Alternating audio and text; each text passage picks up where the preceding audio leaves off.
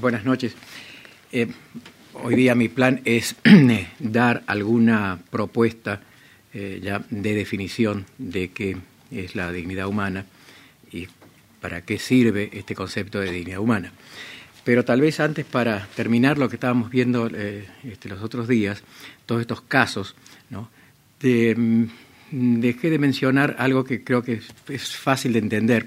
Eh, uno de los autores, esto que es Taurek, dice que si hay un grupo, por ejemplo, de 10 personas acá y otro grupo de dos personas de este otro lado, como no puedo tratarlos como objeto, para decir, no puedo decir que 10 personas valen más que dos, ¿cuál sería si tengo dos grupos? Acá hay un grupo de 10 y acá hay un grupo de dos.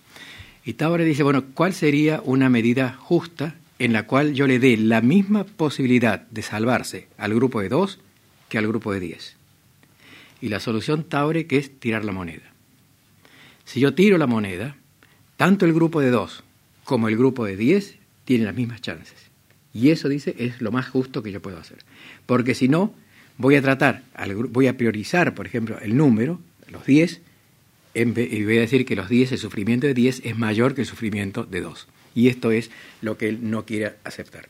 Y creo que hay argumentos fuertes para decir que esto no funciona, en el sentido de que no hay un ser supraempírico que sufra más si son 10 a que son 2. Esta es la, posición de Tabre, que creo que es una posición fuerte. Esto de tirar la moneda, ¿qué pasa si va un avión, por ejemplo, ¿no? con un capitán del avión, el avión ha sido capturado, avanza hacia el corte inglés, cientos de miles de personas, supongamos que hay cientos de miles de personas en el corte inglés, y por otro lado hay un, eh, hay un campo abajo antes de llegar a Madrid donde hay un solo campesino.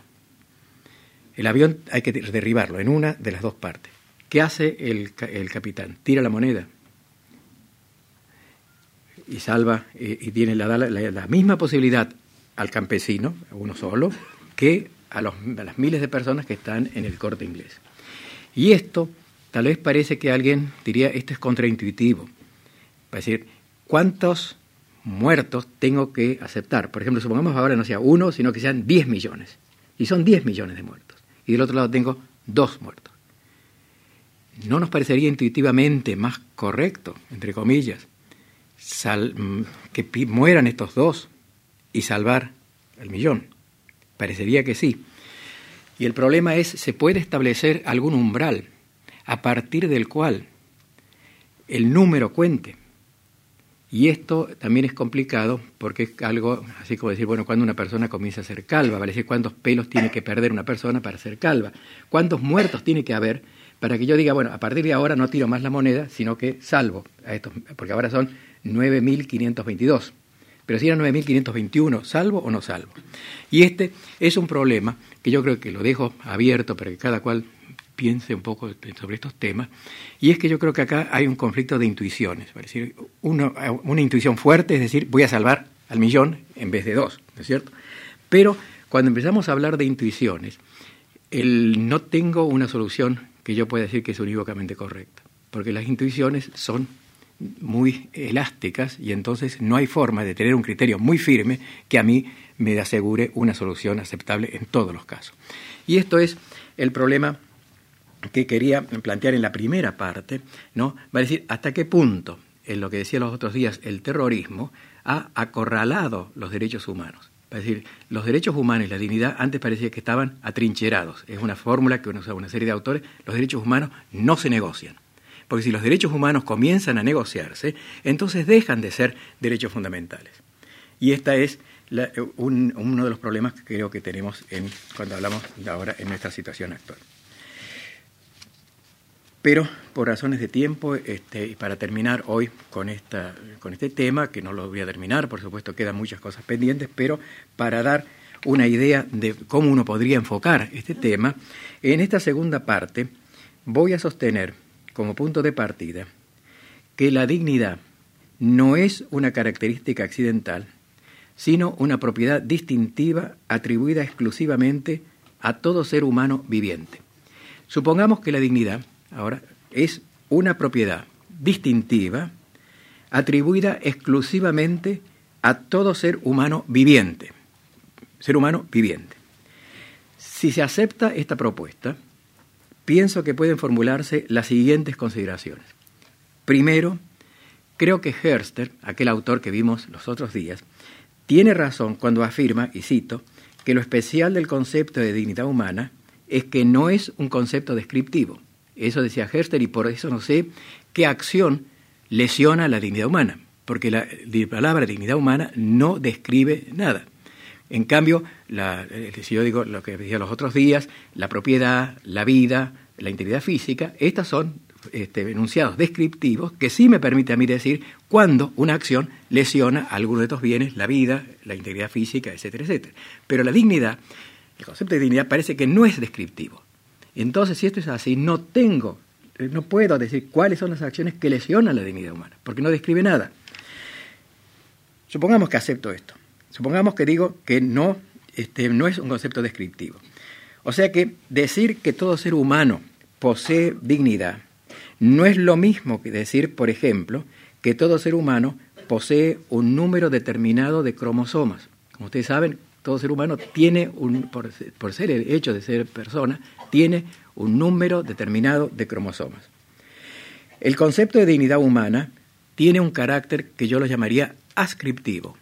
No describe, sino que ascribe algo.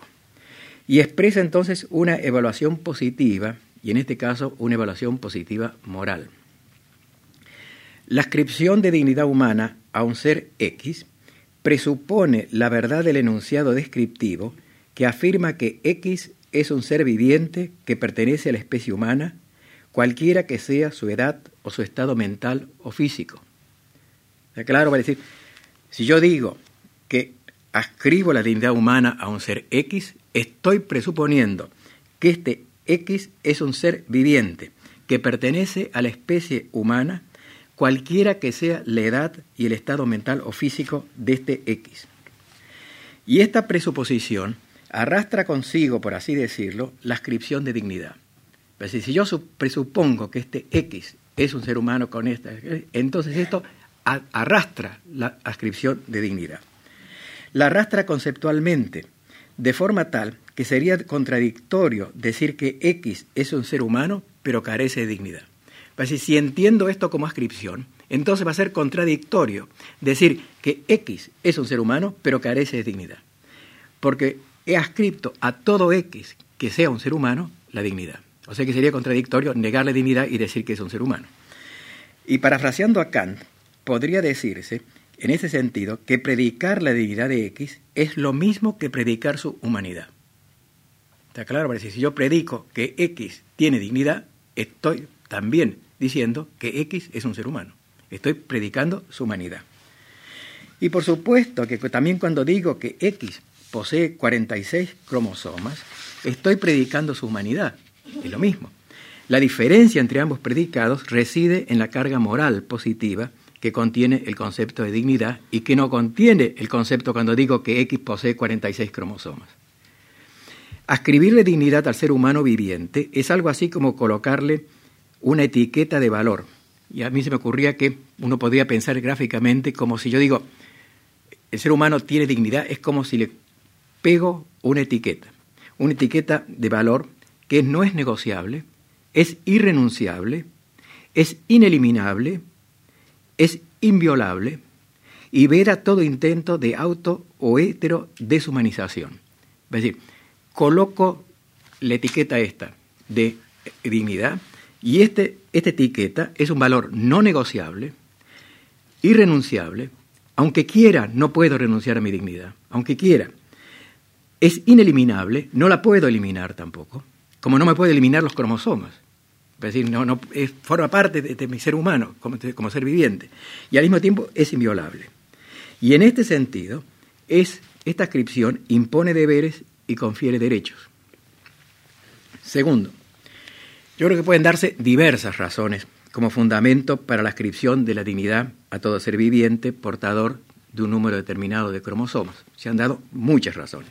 Por ejemplo, Pico de la Mirándola invocaba razones teológicas. Decía que como el hombre era la imagen de Dios, etcétera, etcétera, bueno, tenía dignidad. Otros autores, como Alan Gewirth, habla de la calidad de agente prospectivo. Carlos Nino hablaba de la necesidad moral de tratar a las personas, según él, según sus decisiones, intenciones o manifestaciones de consentimiento. y hay muchas definiciones de, que, eh, de dónde salgo este concepto de dignidad. Pero creo que común a todas estas fundamentaciones es el intento de conferir al ser humano un estatus moral privilegiado que pueda servir de base o de punto de partida para la formulación de normas morales que deben regir el comportamiento interhumano. Creo que para esto sirve. Y tanto el enunciado de los cromosomas como el enunciado de la dignidad poseen un alcance universal. Va a decir, no hay ningún ser humano en la Tierra que tenga un número menor o mayor de cromosomas. No hay ningún ser humano en la Tierra al cual no se le pueda ascribir el concepto de esta dignidad. Y todo enunciado universal afirma una igualdad entre los elementos de la clase a la que se aplica. Y justamente porque el enunciado ascriptivo de dignidad vale para todo ser humano, podríamos decir que el enunciado de dignidad es el enunciado básico de igualdad de todos los seres humanos. ¿Está claro? Vale decir, así como el enunciado de los 46 cromosomas vale para todo ser humano, es universal. Vale decir, no puede haber ningún individuo a quien yo diga que es un ser humano, a quien le falte algún cromosoma, tengo un cromosoma de más, ¿no es cierto? En el caso de la dignidad, si yo ascribo la dignidad a todo ser que posee estas 46 eh, eh, cromosomas, entonces no hay ningún ser humano que pueda quedar excluido de esta ascripción. Y si esto es así, quiere decir que la dignidad o el concepto de dignidad es el umbral básico de la igualdad.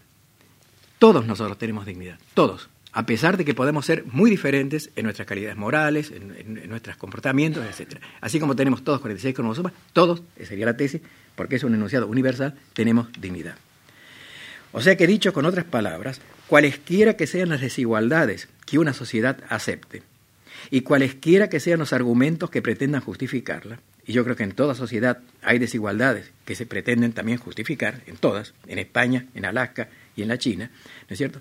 Desde el punto de vista moral, la única desigualdad que por razones conceptuales no es admisible, creo que es la desigualdad de dignidad. Sería la única desigualdad que por razones conceptuales no es admisible. El tercer punto sería, si seguimos razonando por esta línea, es que la ascripción de dignidad vale solo para los seres humanos vivientes. Y esto creo que puede ser objeto de discusión, de meditación, va a decir, creo que no tiene sentido hablar o escribir dignidad a los cadáveres. Diría, los cadáveres carecen de dignidad. Ustedes dirían, ¿cómo? Parecería esto extraño. Pero creo que la dignidad solamente vale para seres humanos vivientes. Los cadáveres no tienen dignidad. Y acá cito a un autor español del siglo de oro, Fernán Pérez de Oliva, que decía lo siguiente, y cito, los cuerpos en la sepultura no son diferentes de las piedras que los cubren. Allí yacen en tinieblas, libres del bien y del mal, donada se les da que ande el nombre volando con aires de la fama. Fin de la cita. Va a decir, el cadáver, como decía Pérez de Oliva, no se diferencia en nada, según él, de las piedras que lo recubren. Esto no quiere decir que los cadáveres no tengan relevancia moral para los vivientes, esa es otra cosa. Pero una cosa es decir que los cadáveres tienen dignidad y otra cosa es decir que los cadáveres carecen de relevancia moral para los vivientes. Pero ese es otro, es un problema diferente.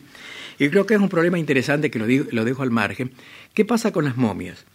¿Qué pasa con este, los, este, los, cadáveres de, pasados, etcétera? Como ustedes saben, esto hay una, larga discusión.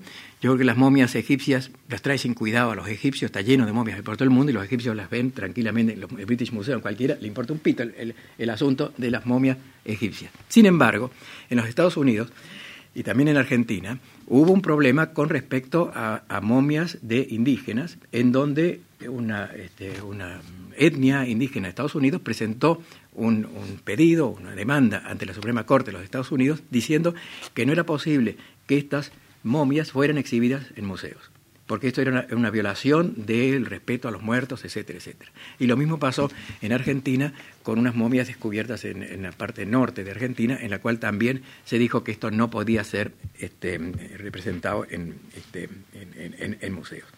Y este, en el caso de las momias, solía este, eh, invocarse también argumentos que no tienen nada que ver con la defensa de la dignidad humana. Son consideradas como piezas arqueológicas de gran valor histórico-cultural. Y esto fue uno de los argumentos que este, se han usado. Y esto creo que es importante en el sentido de que uno puede, nada más que para el asunto de los cadáveres los cementerios, los cementerios, yo creo que en el caso de los cadáveres lo que uno puede decir es que tienen relevancia moral para los vivientes. Y esto es importante. Tiene un moral standing, como dirían los ingleses, parece tiene una relevancia moral para los que viven y tiene relevancia moral para los parientes cercanos, evidentemente. Por eso la profanación de, cementerios es una cosa grave. Pero no es que el muerto tenga algo así como dignidad somos los vivos los que nos sentimos afectados. Esto me parece que es parecido también como al cumplimiento de última voluntad de los testamentos. No es que se viole la voluntad del difunto y el difunto sufra, porque no se cumplió su testamento, sino que somos los vivos los que tenemos interés en que los testamentos se cumplan. Pero no son los muertos. Los muertos, desgraciadamente, ya no pueden sentir ni, ser ofendidos en su dignidad. Y esto creo que también es importante que el problema de la dignidad tiene relevancia solamente para los seres humanos vivientes. Una cosa que creo que es importante es distinguir entre tres eh, problemas. Uno es el concepto de la dignidad, otro es el concepto de conciencia de la dignidad y otro es el de la expresión de la dignidad. Y creo que son tres cosas diferentes. Una cosa es la dignidad, otra es tener conciencia de la dignidad propia y ajena, y un tercer punto es la expresión de la dignidad. Y creo que esta distinción, esta distinción triple, es importante y suele no ser tenida en cuenta. Por ejemplo, un bebé o una persona en estado de coma no tienen conciencia de su propia dignidad ni pueden expresarla. Pero esto no quiere decir que carezcan de dignidad. Y esto creo que es importante porque muchas veces se, se vincula el concepto de dignidad con el concepto de agente, de agente moral. Y un bebé, me parece que hablar del bebé como agente moral es un poco exagerado, me parece. O de una persona que está en coma, por ejemplo, en un coma terminal, decir que es un agente moral en el sentido de que puede realizar acciones, también me parece que no es correcto. Pero esto, decir, es una persona que no puede expresar su dignidad y que tampoco posiblemente tiene conciencia de su dignidad. Pero eso no quiere decir que carezca de dignidad. Y creo que por eso es importante distinguir entre dignidad, conciencia y dignidad y expresión de la dignidad. Tener ¿Qué quiere decir tener conciencia de la propia dignidad? Yo creo que tener conciencia de la propia dignidad equivale a tener conciencia de ser un agente moral. Cuando uno dice que fulano tiene conciencia de su propia dignidad, estoy diciendo, me parece, que tiene conciencia de ser un agente moral. La carencia de conciencia de la propia dignidad no significa que la gente carezca de dignidad. Los niños muy pequeños, los adultos mentalmente enfermos, no tienen conciencia de su propia dignidad, pero ello no significa que carezcan de ella. Hay algún autor como este, Paul Russell que al sostener algunas tesis morales de Hume presenta una versión opuesta a la que yo acá defiendo. Y según Russell, que sigue a David Hume, dice lo siguiente, el agente moral, a diferencia del agente no moral, tiene la capacidad de tomar en cuenta qué deseos motivan su acción y cuáles sentimientos lo animan y afectan. Un agente tal se identifica con sus acciones y sentimientos en la medida en que desea que lo sean. Por consiguiente, para ser un agente moral, una persona tiene que ser capaz de endosar o repudiar reflectivamente sus propios rasgos y características morales establecidas. Un agente moral tiene que ser capaz de formular un conjunto de estándares de acuerdo con los cuales desea vivir y ser juzgado. Estos estándares constituyen los parámetros fuera de los cuales ciertas lesiones de su conducta serían vistas como un golpe a su autorrespeto o dignidad. Vale decir, para este autor, para que ciertos ataques puedan ser considerados como un golpe al autorrespeto o a la dignidad, este X tiene que ser un agente moral. Y si ser un agente moral quiere decir todo esto que dice Russell siguiendo a Hume, que puede tomar eh, decisiones, este, etcétera, etcétera, quiere decir entonces que con esta definición excluyo a los niños, a los bebés y a las personas en coma. O sea, por eso creo que esto no es correcto, eh, creo que es falso. O sea que, en ese sentido, la conclusión de esta posición parece, si uno no admite, vuelvo a repetir, si uno no admite la distinción entre dignidad y conciencia de la propia dignidad, o ajena y expresión de la dignidad, tengo el problema de que voy a excluir a los, a los niños y a las personas ancianas o en coma del, del tratamiento digno. Y esto me parece a mí que es, que es grave. Y por otra parte, esto parecería que puede establecer ciertos grados de dignidad. Así como puede establecer ciertos grados, por ejemplo, de comportamientos voluntarios. Y decir, esta persona, bueno, toma cierto, hasta cierto punto es dueña de sus decisiones, pero mucho más allá no. Si, si vinculo el concepto de dignidad con este concepto de capacidad de actuar, entonces puedo establecer también eh, eh, graduaciones en la dignidad. Es decir, que alguien tiene más dignidad que el otro, porque esta persona puede expresar mejor su dignidad que el otro. Y esto me parece que sería este, equivocado. Sería equivocado porque entonces ya em, em, excluyo o, gradúo la dignidad y puede llegar un momento en que excluya a, ciertos, a ciertas personas de la dignidad. les niego que tengan dignidad. Hola. O sea que esto es con el problema de la conciencia de la propia dignidad. Pero ¿qué pasa ahora, por ejemplo, con la expresión de la dignidad? Yo lo digo para que pensemos un poco. ¿Se puede tener conciencia de la dignidad? Es decir, yo tengo conciencia de mi dignidad, tú tienes conciencia de la dignidad, pero no puede ser que a veces expresemos nuestra dignidad indignamente. Es decir, no hay expresiones indignas de la dignidad. Y yo creo que esto es interesante. Por ejemplo, una persona que reacciona con exabruptos, por ejemplo, que insulta a la gente porque alguien le ha dicho alguna cosa, eh, ustedes me critican acá la conferencia esta, la charla esta, y yo reacciono violentamente, alguien va a decir, bueno, este hombre reaccionó indignamente. Nadie, nadie quería ofenderlo de esta forma. Va a decir, esta persona tiene conciencia de su dignidad, pero la expresión que le ha dado de su dignidad es exagerada.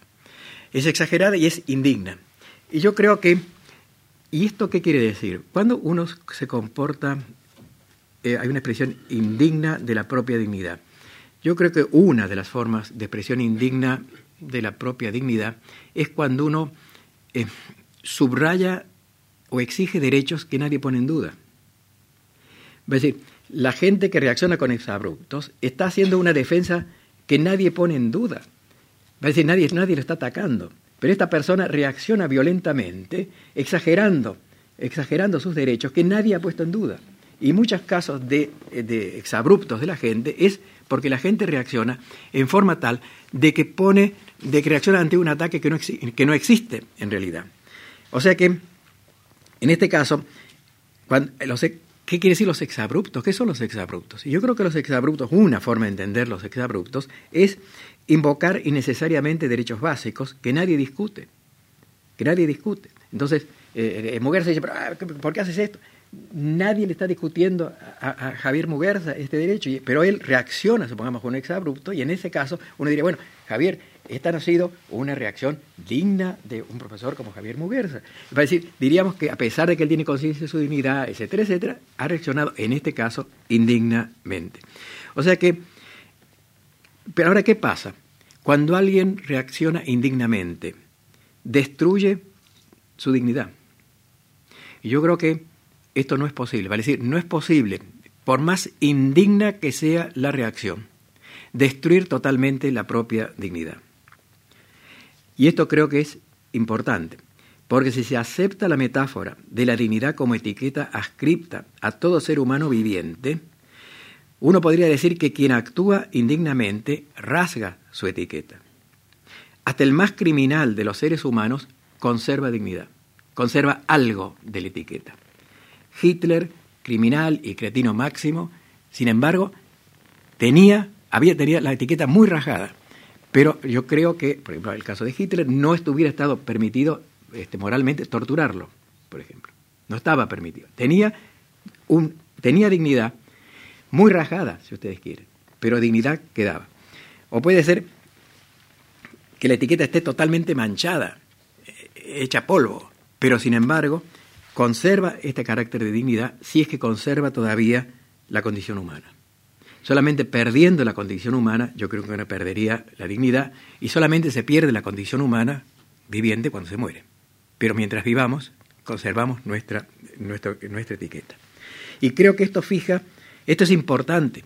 Me parece que es importante porque fija un límite al tratamiento de que puede ser objeto los individuos.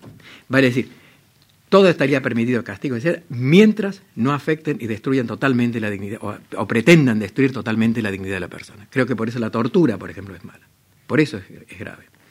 O sea que quien trata indignamente, a quien se comporta indignamente, creo que lesiona su propia dignidad. Y esto creo que también es interesante verlo. ¿Qué pasa ahora con la defensa de la propia dignidad? Y yo dije antes que esto creaba deberes y derechos. Y yo creo que la defensa de la propia dignidad es un deber moral. No hacerlo, ¿por qué es un deber moral? Porque si no defiendo mi propia dignidad, esto equivale a pretender renunciar a mi humanidad. Parece, si es verdad que la, etiqueta de, dignidad, la inscripción de dignidad vale para todo ser humano con, los 46 cromosomas, tengo el deber de defender mi dignidad, el deber moral, porque no defender esta dignidad eh, significaría pretender renunciar a mi propia humanidad. Pico de la Mirándola, quien este, que escribió un buen tratadito sobre esto de la dignidad, decía lo siguiente, y cito, hemos nacido en la condición de ser lo que queramos, que nuestro deber es cuidar de todo esto, que no se diga de nosotros que nos hemos dado cuenta de habernos vuelto semejantes a los brutos y a las estúpidas bestias de labor. Es decir, el deber moral de, de salvar nuestra dignidad. Y quien no se encuentra en condiciones de asumir por sí mismo la defensa de su propia dignidad, se encuentra, yo creo, en una situación de incompetente básico. Y esta incompetencia da lugar a la práctica de un paternalismo justificado que debe ser asumido por quienes son competentes.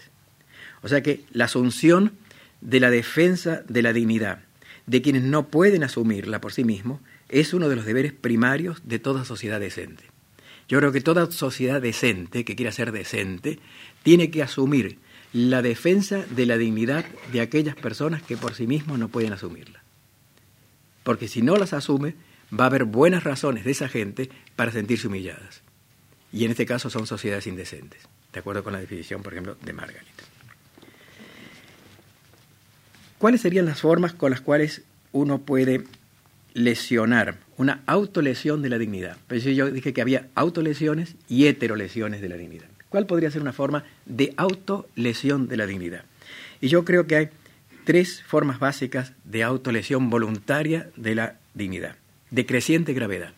Pues ahora estoy hablando, ¿puedo yo lesionarme mi dignidad? ¿Puedo rajarme mi dignidad? Y yo creo que hay tres formas las cuales uno que van cada vez más graves. La primera sería comportamientos heterónomos. La segunda sería la pérdida de autocontrol. Y la tercera sería comportamientos criminales. ¿Qué pasa con los comportamientos heterónomos? Como ustedes saben, Kant es uno de los filósofos que con mayor claridad expuso la diferencia entre autonomía y heteronomía y la relevancia moral de la autonomía. Solo quien actúa autónomamente ejerce su voluntad legisladora, sin la cual la persona no puede, según Kant, pensarse como fin en sí misma. Y cito, la autonomía es el fundamento de la dignidad de la naturaleza humana y de toda naturaleza racional. Es decir, para Kant, el actuar autónomamente era el fundamento de toda dignidad humana. Por eso es que el, comportamiento heterónomo para Kant era una lesión a la dignidad humana. Y la autonomía se manifestaba en aquellas acciones que no son realizadas en virtud, y cito a Kant, de ningún otro motivo práctico o en vista de algún provecho futuro, sino por la idea de la dignidad de un ser racional que no obedece a ninguna otra ley que aquella que se da a sí mismo. Y esto es interesante porque comportamiento autónomo para Kant, y esto también para pensarlo, van a ser aquellos que tengan su origen en la propia voluntad y que no, estén, no sean el resultado de motivaciones extrañas. Y esto resulta a veces importante en el sentido de que una cosa es actuar conforme al deber y otra cosa es actuar por deber. En Kant, por ejemplo, si alguien tiene una tendencia a ser generoso, esto para Kant no era muy valioso. Es decir, la Madre Teresa para Kant no sería una, una gran santa. ¿Por qué? Supongamos que la Madre Teresa le daba enorme placer ser buena, ser generosa con la, gente pobre, ayudarla, etcétera, etcétera. Kant diría, en este caso, el comportamiento de la Madre Teresa está motivada por otras tendencias que son ajenas a su propia, a su propia voluntad. Lo bueno es ser bueno cuando uno quiere ser malo. Va a decir, el vencer, el vencer, va a decir, no actuar conforme al deber, sino actuar por deber. O sea que no actuar por la mera inclinación, ¿no es cierto? Que eso sería una renuncia a la autonomía, sino actuar verdaderamente de acuerdo con el deber. Y esto creo que es interesante, y cito algunas frases que tal vez son así más o menos eh, divertidas, y son las siguientes. Una es, es la siguiente. No llamaría, ¿Qué les parece a ustedes? No llamaría casta a aquella mujer que rechaza a un amante porque teme a la ley o a su marido. Es decir, una mujer que rechaza a su amante porque teme a la ley o a su marido, decía Ovidio, esta mujer no es casta, porque no actúa por deber, sino conforme al deber. Y decía, la que no pecó porque no pudo, pecó. Y esto me parece también divertido, ¿no? La que no pecó porque no pudo, pecó. Este, o sea que, claro, ¿eh? ¿Eh? ¿Eh? Sí, no, pero, claro, pero, eh, va a decir, pero no pecó porque no pudo. Entonces, pecó, decía, ¿no? Este, o esto es una frase de Séneca, para que vean que esto es, algo de razón tenía Kant. Séneca decía lo siguiente, una mujer que debe su castidad no a ella misma, sino al temor, debe ser incluida correctamente en la clase de las pecadoras. Esto para el personal femenino que está acá, piénsenlo. Viene. Una, y dije, una mujer que debe su castidad no a ella misma, sino al temor, debe ser incluida correctamente en la clase de los pecadores. Esto es Séneca. Eh, Lichtenberg, un filósofo alemán del siglo XIX, decía, no, XVIII, no se trata del odio a los vicios, sino de miedo a los grilletes. O dicho de otro modo, ¿quién puede distinguir en cada caso la virtud del miedo a los grilletes? Vale decir, una cosa es el comportamiento de acuerdo con la ley, ¿no es verdad? Eso puede ser interesante para los juristas. Y otra cosa es el comportamiento moral, en el cual yo no es que no robe porque tenga miedo que la policía me pesque, sino que no robo porque pienso que robar está mal. O no mato porque pienso que, matar está mal. Pero si es el temor a los grilletes, como diría Lichtenberg, entonces no puedo distinguir un comportamiento que es conforme al deber de un comportamiento que es de acuerdo con el deber, por el deber. Eh, y otra, este, otra última frase, toda evidencia de que el comportamiento de una persona puede ser atribuido a circunstancias externas parece ser una amenaza a su dignidad. Esta es una frase de Skinner que me parece que es interesante. Parece toda evidencia de un comportamiento de una persona que puede ser atribuido a circunstancias externas parece ser una amenaza a su dignidad. Y esto es un poco la misma idea de Kant. O sea que la virtud se manifiesta en los comportamientos autónomos que no están condicionados por factores externos a la propia voluntad, sean estos el resultado de tendencias personales o no. Y cuando más fuerte sea la importancia de los factores externos y mayor la resistencia a someterse a ellos, tanto mayor es el valor del comportamiento, tanto mayor es la dignidad. Y por eso, la Rochefoucauld eh, cito a estos autores para que vean que esto es una corriente que viene de diversos, por diversas fuentes, más o menos todos dicen lo mismo. La Rochefoucauld decía lo mismo, decía esto, nadie merece ser alabado por su bondad, a menos que tenga una fuerte tendencia a ser malvado. Todas las otras bondades no son más que indolencia o impotencia de la voluntad. Yo creo que esta es una cuestión para pensarlo, para decir, en la medida en que soy egoísta, por ejemplo, tengo una tendencia a ser egoísta, y la venzo, y soy generoso, actúo con generosidad con la gente, esto parece que es mucho más valioso a que si me sale fácil ser generoso. Por eso digo lo de la Madre Teresa, si me sale fácil ayudar a la gente, entonces Kant diría, esto está motivado por ciertas tendencias. Y, aplicado a la vida nuestra, por ejemplo, Kant decía con razón, el joven que, que, este, que le, va bien, ¿no es cierto?, y que tiene éxito, etcétera, etcétera, el que no se suicide, es más o menos comprensible. ¿Por qué se va a suicidar? Le va espléndido en la vida, todos lo quieren, etcétera, etcétera, es rico. ¿Por qué se va a suicidar? Pero el hombre que está enfermo o es viejo y no se suicida porque considera que suicidar está mal, etcétera, esta persona merece mucho más respeto moral porque en realidad tendría bastantes motivos desde afuera para cometer suicidio, por ejemplo. Y ese, sentido creo que es importante. Y esto sería con respecto a los comportamientos heterónomos, va a decir que están motivados por algo que es ajeno a mi voluntad. ¿Qué pasa con el segundo, el, segundo punto, que era la pérdida de autocontrol? La pérdida de autocontrol es interesante. ¿Por qué? Porque la pérdida de autocontrol reduce la posibilidad de dirigir la propia vida. Y esto también es algo que afecta a veces a la dignidad. Por eso es que alguien puede decir que el autocontrol es necesario como para expresar la dignidad humana. Es decir, quien pierde el autocontrol tiene grandes dificultades para expresarse dignamente. Una persona que tiene dignidad humana es fundamentalmente una persona que se autoposee, tiene al menos la capacidad de dar dirección a su propia vida e implica que no está poseída por ninguno de los enemigos potenciales de la dignidad, la otra gente o los deseos internos y aleatorios.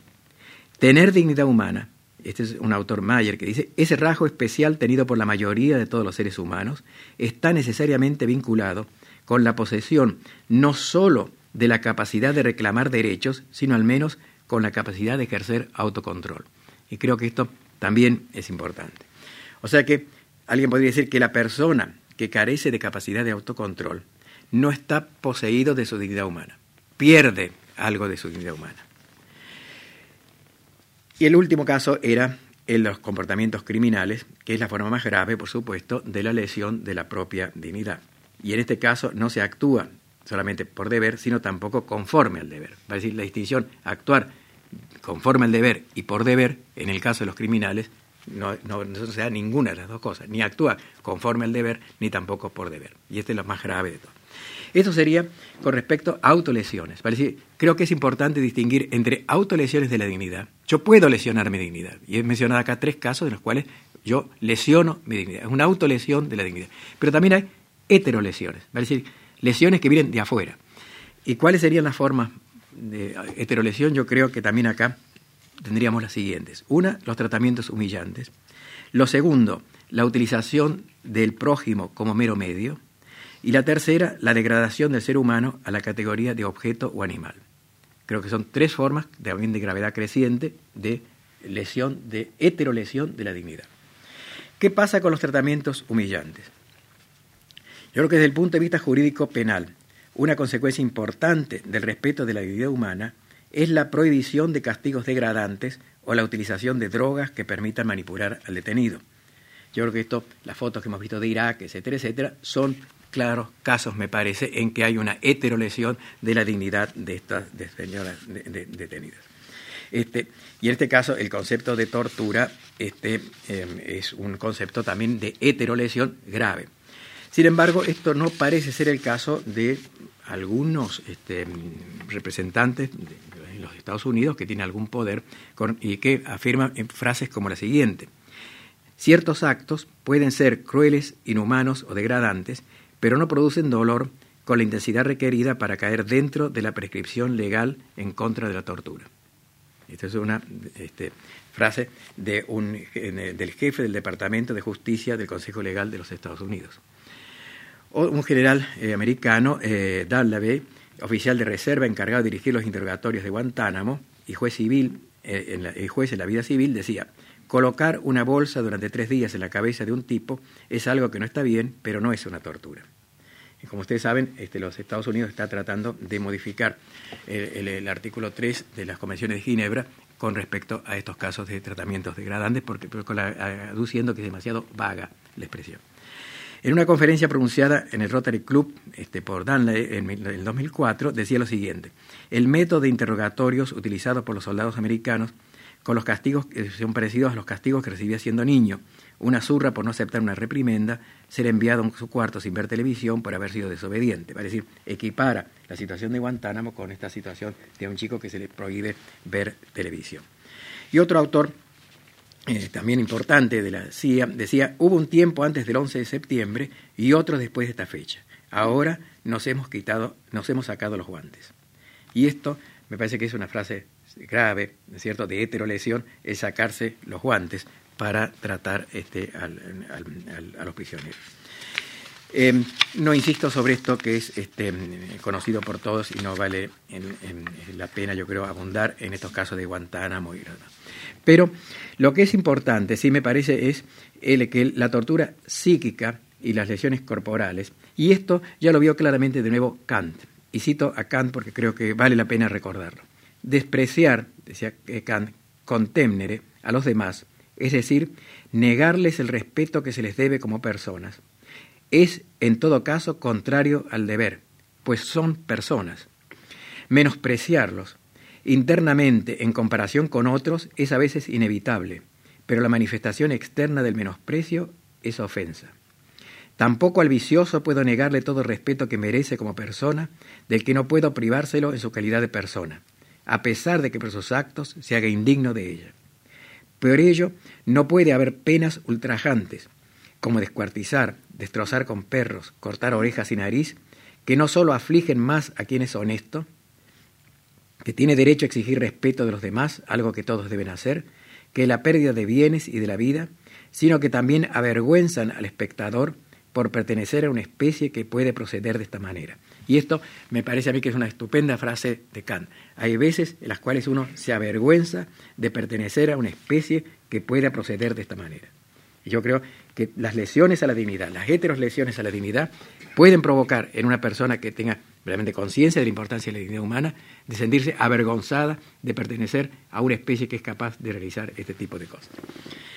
Eh, con respecto al segundo este punto, yo creo que esto de ya no voy a abundar en tratar a la persona como medio, porque eso ya lo dije la otra vez, y es que estaría prohibido, según Kant, moralmente, tratar a una persona como mero medio. No insisto sobre esto, porque ya lo hice la, vez, esta semana, en el primer día.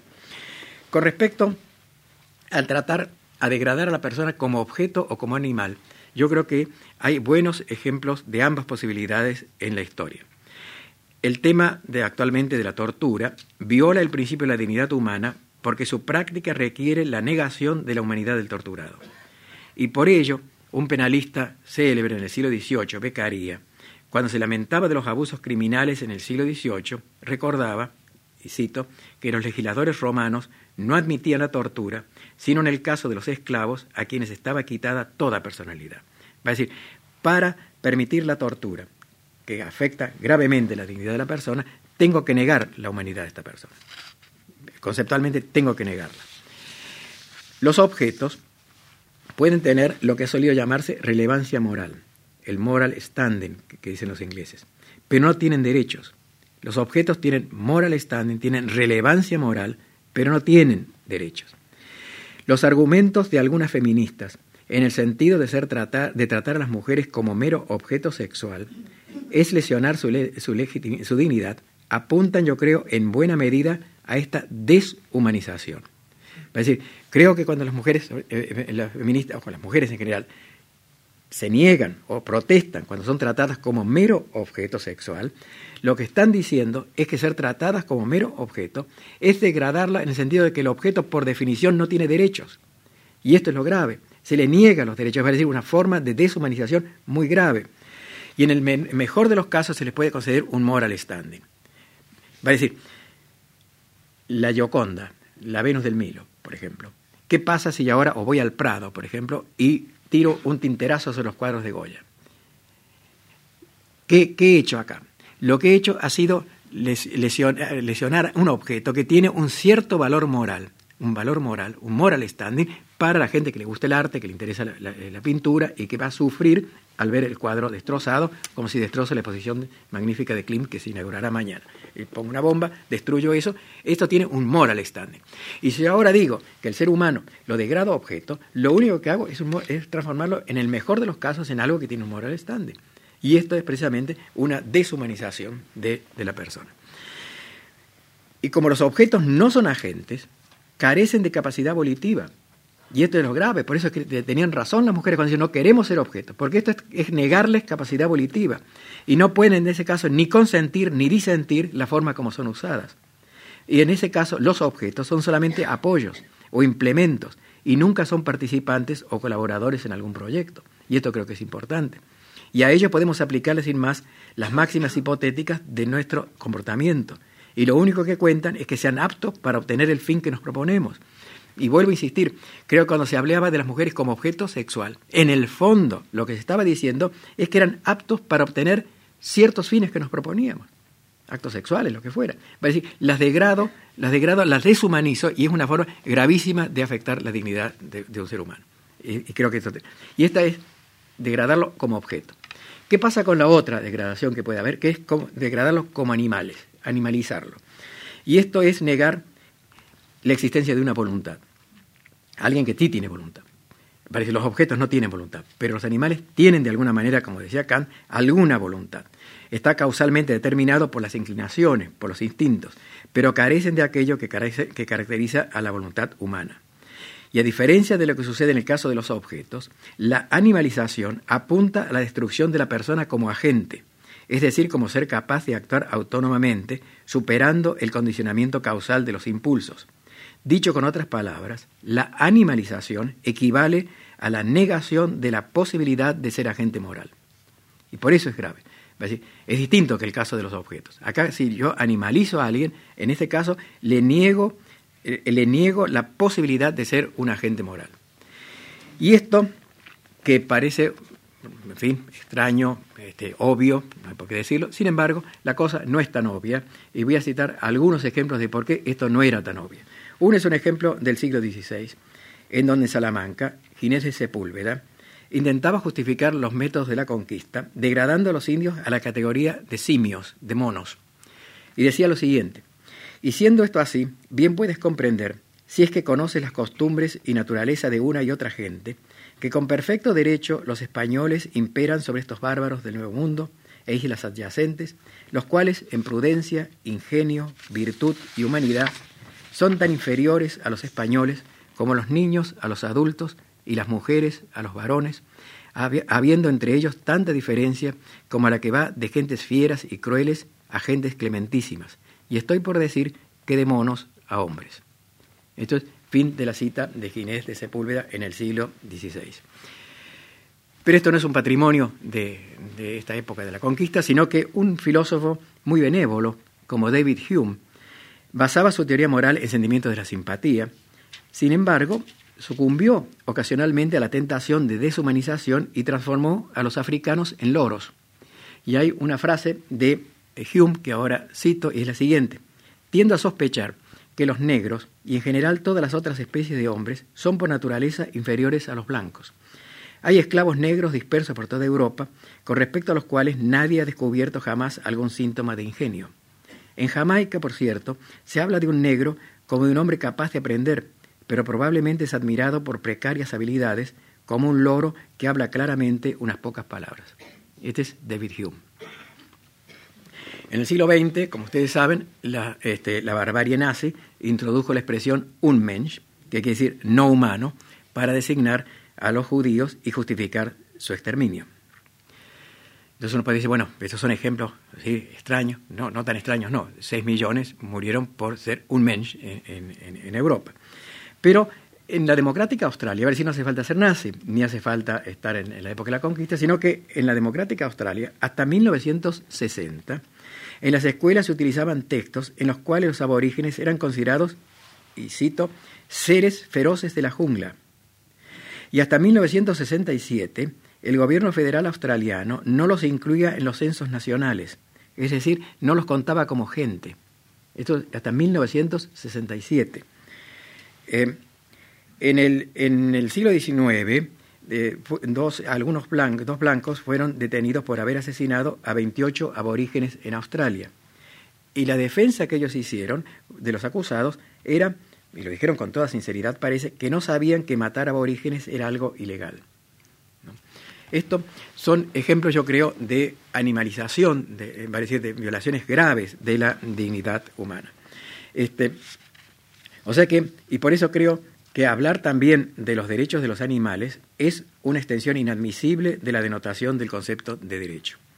Se puede decir que tanto en el caso de los objetos, con moral standing, como el de los animales desarrollados, existe el deber de no lesionarlos o de no infligirles sufrimiento, pero no son sujetos de derechos. Los únicos sujetos de derechos son los seres humanos. Y por ello, desde el punto de vista de los objetivos de degradación que persiguen quienes sustentan ideologías racistas, la deshumanización es el mejor medio inmunizante contra toda posible acusación de violación de la dignidad humana. No puede violarse ninguna dignidad de seres que no son personas. Yo creo, por eso, por eso que cuando los nazis decían que era un Unmensch, no una persona, ¿no es cierto? O cuando los aborígenes no son censados, por ejemplo en el caso de Australia, esta es la mejor estrategia para decir que cualquier cosa que haga con ellos, en ningún caso voy a lesionar su dignidad, porque no son seres humanos. Y esto vuelve de nuevo a poner, me parece que es un, también un argumento a favor de que todo ser humano tiene dignidad. Y la única forma de, de inmunizar un acto en contra de un ser humano es decir que no es un ser humano, que es un animal o es un objeto. O sea que la deshumanización significa no solo la privación del goce de algunos derechos humanos, sino que, y esto es lo grave, sino la privación absoluta de ser sujeto de derecho. O sea que cuando yo deshumanizo a alguien, no es que solamente le niegue ciertos derechos, sino que le niego la, posibilidad total de ser sujeto de derecho.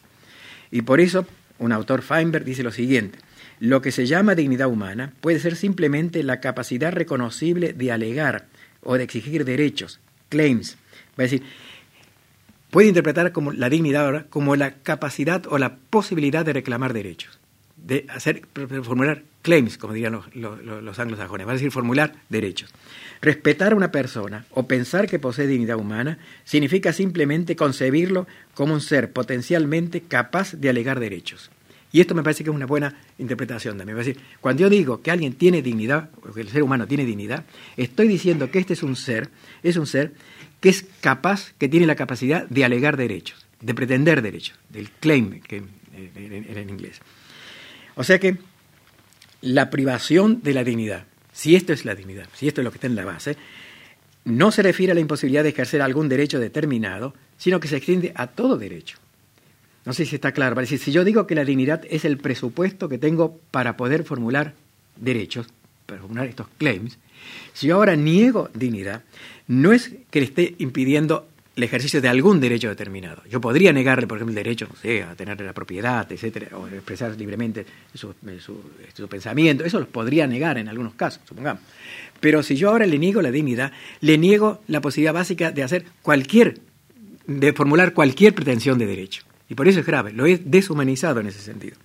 O sea que el poder ser un potencial eh, claimer, no sé cómo en castellano, eh, alegador de derechos, ¿no es cierto? Esto es, me parece, la base de, los derechos humanos. O sea que la negación de todo derecho constituye el grado máximo de exclusión de la sociedad humana en el ámbito del ámbito de la humanidad.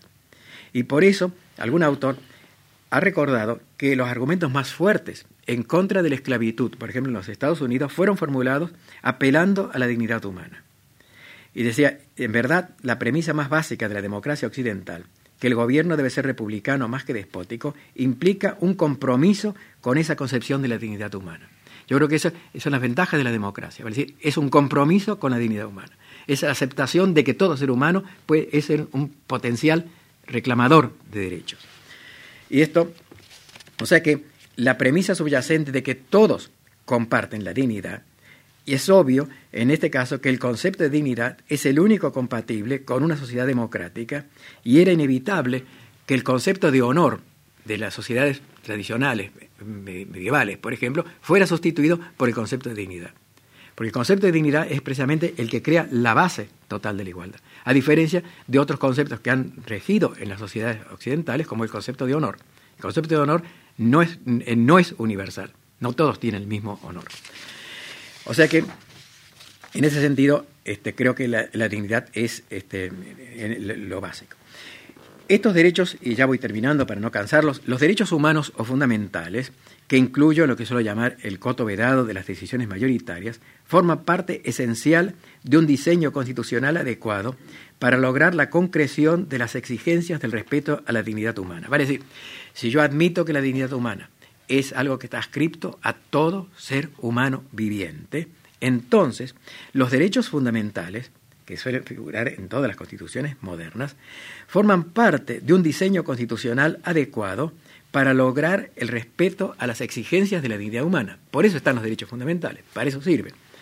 Y cuando estos derechos tienen vigencia, queda bloqueada la posibilidad de tratar a una persona como medio si los derechos fundamentales se toman en serio, piensen en la Constitución española, en cualquier constitución moderna, entonces queda vedada la posibilidad de tratar a una persona como medio, en el sentido de Kant. No hay forma de tratar a una persona como medio si toma los derechos fundamentales en serio, si rigen. Y en ese sentido, el otorgamiento y respeto de estos derechos fundamentales no es un acto de benevolencia por parte de quienes detentan el poder, sino una exigencia básica en toda sociedad que pretenda ser decente. Y creo que esto es importante. No es que tenga que estar agradecido porque me confieren los derechos fundamentales. Tengo el derecho de tener esos derechos por, la, propia dignidad. Es decir, no es algo que me concedan gratuitamente. Por ello, digo, la concesión de estos derechos no se suplica, sino que se exige. Creo que eso es importante. Acá no suplicamos que se tomen en serio los derechos fundamentales, sino que exigimos, que es distinto. Y por eso no cabe tampoco agradecerla, sino más bien indignarse cuando tal no es el caso. La conciencia de la propia dignidad es la base del autorrespeto y de la conservación en la vida en sociedad de la condición de agente moral. Cuando se lesiona la dignidad de las personas al negársele los derechos que todo ser humano puede y debe moralmente reclamar para evitar ser convertido en objeto o quedar animalizado, la caridad o la solidaridad no son recursos adecuados. Yo creo que esto es importante. Va a decir, cuando se apela a la caridad o a la solidaridad, creo que es que hay algo que no funciona bien en la vigencia de los derechos humanos. Si los derechos humanos funcionan plenamente, no hace falta ni la caridad ni la solidaridad. Y esto me parece que es importante, sería una cuestión para pensarlo y discutirlo, pero creo que piénsenlo que cuando uno empieza a invocar eh, hay que ser caritativo, etcétera, etcétera, quiere decir que hay algo en el derecho, por ejemplo, el, el Estado social, que no funciona. Porque si no, no, necesito la caridad del otro. Tengo mi póliza de seguro, voy me atiende el médico, voy al colegio. No necesito caridad. Y tampoco solidaridad. No puede ser que mi, mi, el, autorrespeto y mi dignidad esté pendiente del humor de, mi vecino.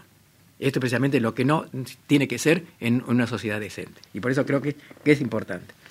Este, va a decir, andar por el mundo agradeciendo actos de caridad o de benevolencia es andar encorvado, dependiendo del talante del ocasional generoso. No deja de ser significativo el hecho de que quien mendiga suele hacerlo con la cabeza gacha, como si quisiera disculpar su, existencia y que su vocabulario básico se reduzca a los verbos pedir y agradecer. Por el contrario, el reconocimiento de la dignidad personal es lo que permite andar erguido. Las garantías jurídicas del respeto a la dignidad humana pueden, por ello, ser consideradas como categoría del orgullo de ser persona. Es decir, en el momento en que la dignidad de las personas es tomada en serio, yo creo que esto es precisamente algo que uno puede tomar como una categoría del orgullo de ser persona. Y esa es una frase de Ernst Bloch que creo que tiene razón. Es decir, son categorías del orgullo, puedo sentirme orgulloso de ser una persona. Y el principio de dignidad, en ese caso, puede ser considerado como aquel que fija el umbral mínimo a partir del cual pueden diseñarse diversas regulaciones para la adjudicación o distribución de bienes en una sociedad. Y en este sentido, está conceptualmente vinculado con lo que podría llamarse una máxima práctica de igualdad. Es obvio que existen diferencias notorias entre las personas que pueden exigir un tratamiento diferenciado, teniendo en cuenta las circunstancias ambientales.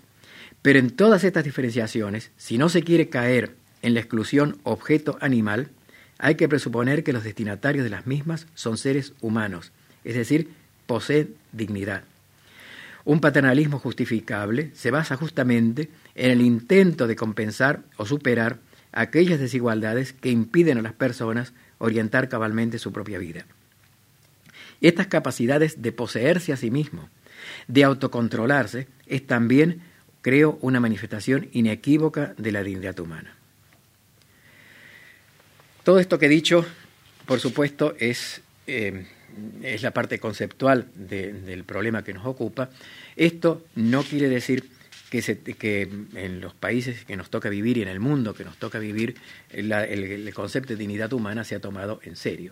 Yo creo que hay muchos países y continentes en el cual yo pertenezco, el continente de América Latina, en el cual hablar de la dignidad de la persona es pura literatura este, folclórica. Para referirme a algunas formas de, tratamiento de connacionales este, en países como Guatemala, por ejemplo. Este, eh, Mario Monteforte Toledo ha resumido la actitud secular de frente al indio con las siguientes palabras, esto vale para Guatemala, pero vale para otros países.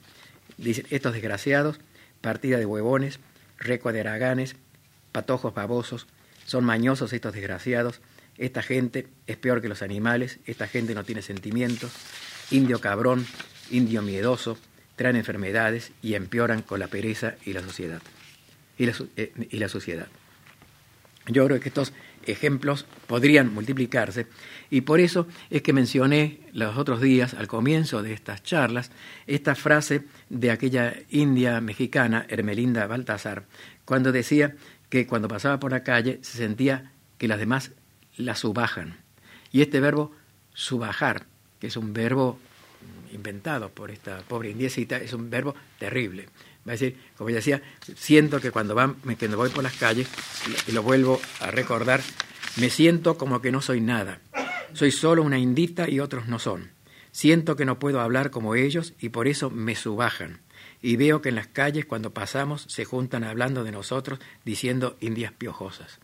Esto creo es una de las formas precisamente graves de, afectar la dignidad de la persona, de heterolesión de la dignidad de la persona. Y lo mismo me parece que también había en la, en la cita del Quijote de Teresa Panza, ¿no es cierto? Cuando Teresa Panza dice estas hidalgas que pasan y, y ni siquiera me ven, es como si no existiera. Van, dice, con tanta fantasía como si fuéramos las mismas reinas, que no parecen sino que tienen a deshonra a mirar a una buena labradora. Va a decir, no existimos, pasan de largo. Y esto me parece a mí que es este, em, importante. Y por eso creo que en el análisis de estos problemas éticos que plantea esta realidad circundante, y el problema de la dignidad es uno de ellos, no es un lujo intelectual. Pues yo creo que estas intervenciones, estas charlas, no es un lujo intelectual para eh, tratar de ser más o menos ingenioso y, hacer algunas formulaciones que puedan ser más o menos este, atractivas. Yo creo que esto, en el momento que vivimos, no es un, este, no es un lujo este, intelectual. Y yo creo que por eso que hay que tomar en serio el respeto al principio de la dignidad humana, es el, principio, es el punto de partida para toda reflexión acerca de las reglas de convivencia humana que pretendan tener alguna justificación moral.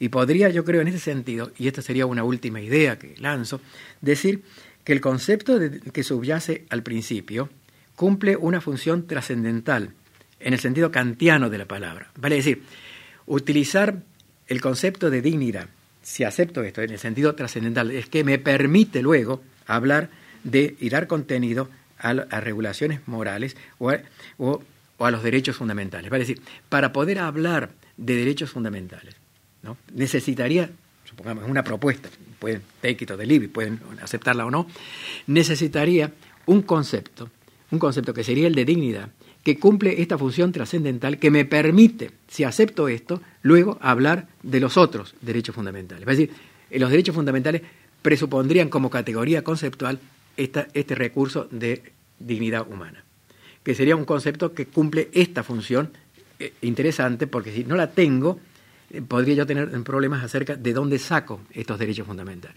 Y entonces uno podría decir que los derechos fundamentales, en el fondo, lo que hacen es precisamente proteger esta dignidad humana.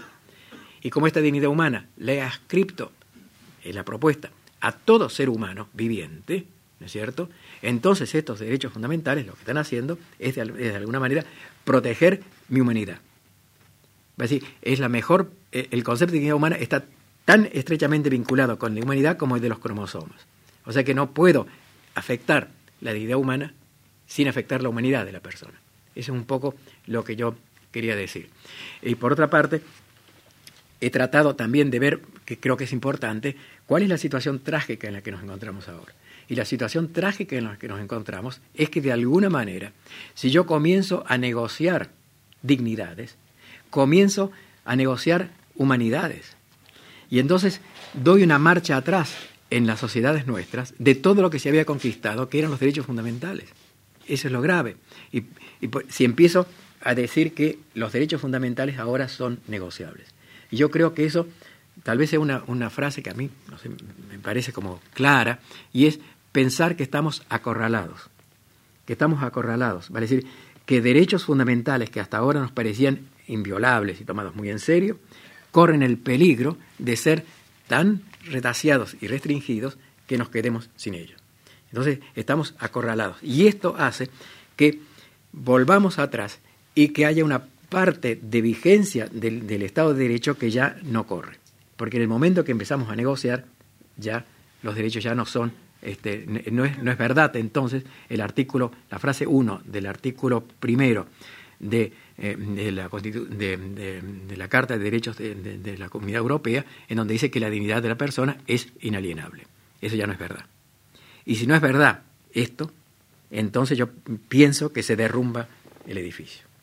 Pero en fin, esto, por supuesto, son nada más que propuestas o sugerencias, no, no pretendo tener la verdad en todo lo que he dicho, sino más bien lo que me interesaba más era despertar tal vez el interés por este tema que creo que tiene este, muchas facetas y lo que he dicho, como digo, no pretende ser absolutamente verdadero, sino tal vez en el mejor de los casos más o menos plausible. Así que muchas gracias por la paciencia de ustedes.